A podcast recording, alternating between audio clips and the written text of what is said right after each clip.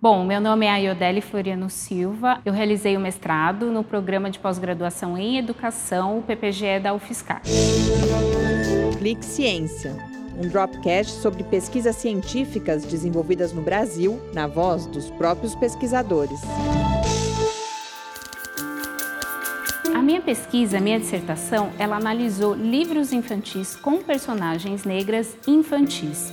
Então, essa dissertação analisou um outro grande projeto que foi feito lá em Tirapina, que fez circular livros infantis com personagens negras durante a pandemia.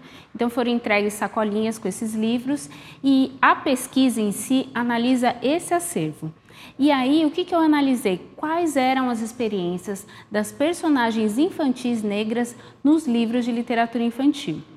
E aí eu fiz várias leituras, leituras de imagem, leitura de texto, e eu cheguei mais ou menos à conclusão de que as personagens negras infantis vivem dois tipos de experiência. A experiência de ser criança, como medo de escuro, a chegada de um irmão mais novo, a chegada na escola, mudanças de, de gostos e percepções e a experiência de ser uma criança negra no Brasil, que está relacionada com o racismo e com a valorização da negritude. É importante dizer que essa pesquisa ela aliou ensino, extensão e a própria pesquisa. Então, esse acervo que circulou entre as famílias em Itirapina, parte desse acervo ficou para a ONG, que viabilizou o projeto, e parte desse acervo veio para o FISCAR, para o Laboratório de Práticas e Educação das Relações Étnico-Raciais.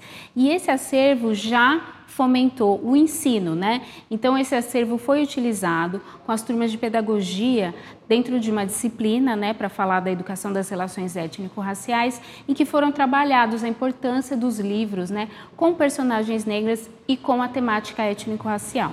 Esse trabalho vai ter desdobramentos, porque como o tempo do mestrado é um tempo curto, eu ingressei no doutorado para continuar estudando os livros infantis com personagens negras.